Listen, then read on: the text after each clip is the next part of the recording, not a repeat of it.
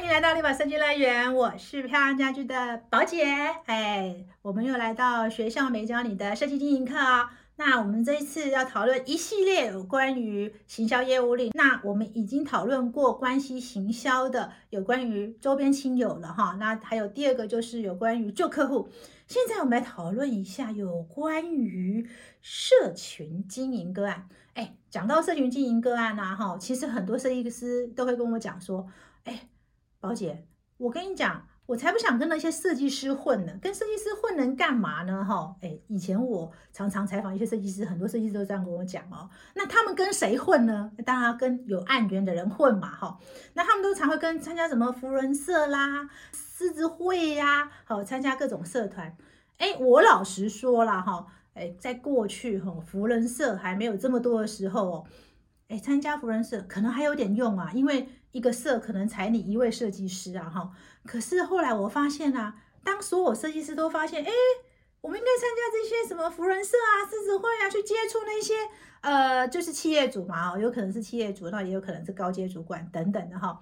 然后结果呢，发现，哎，一个社里不止一位设计师，哎，有时候还两位啊，甚至三位，哈。那到底要找谁呢？后来我发现，其实啊，参加福人社，除非你拼到社长。请记得拼到社长哈，哎，你才有所谓的资源哦，不然的话，参加这种社团呢，老实说，你也不要抱太大的期望，好，能够为你带来多大案子。但是呢，我觉得有一种社区经营倒是可以去讨论的呢，哈。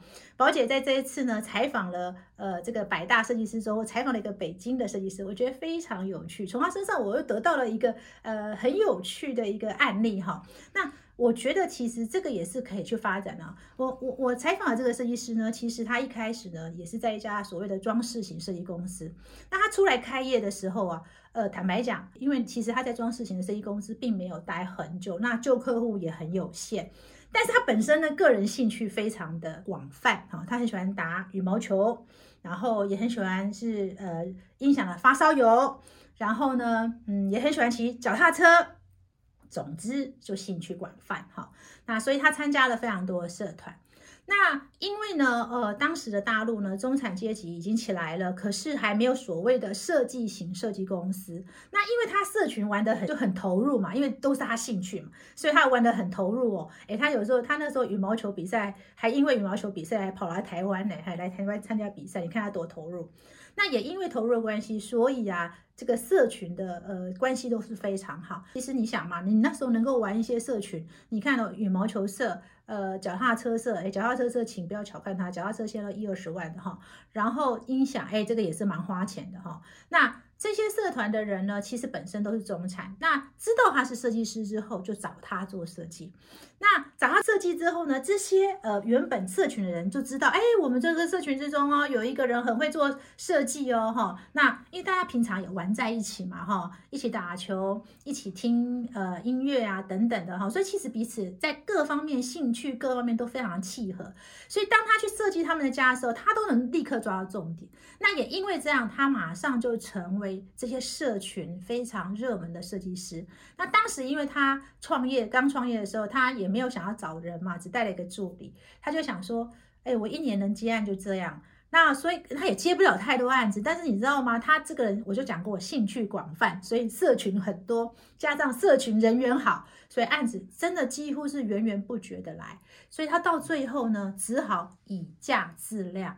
你知道他一平米收多少钱吗？在当时的大陆，哈，其实啊，设计师啊，一般的住宅设计师，你能收个一两百块、几十块人民币一平米都已经算不错了。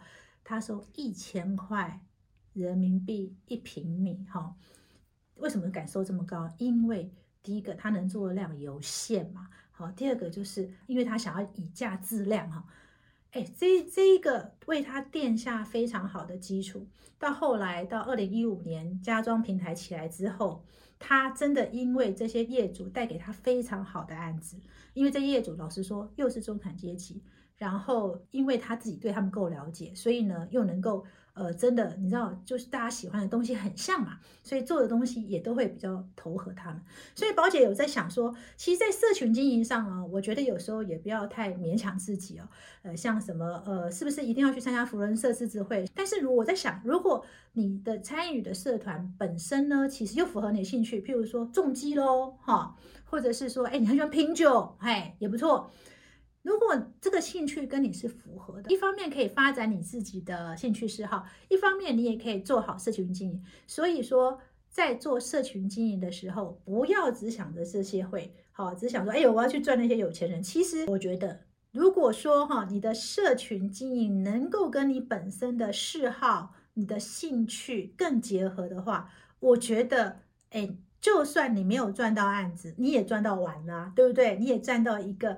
健康幸福的人生，所以不要只只做这个社群经营，对于设计公司的关系形象还是很重要哦。今天听完我们学校没教的设计经营课，你有什么想法呢？欢迎在底下留言，宝姐会亲自回答你们哦。如果觉得宝姐还讲的不错，那请按下订阅，还有开启小铃铛。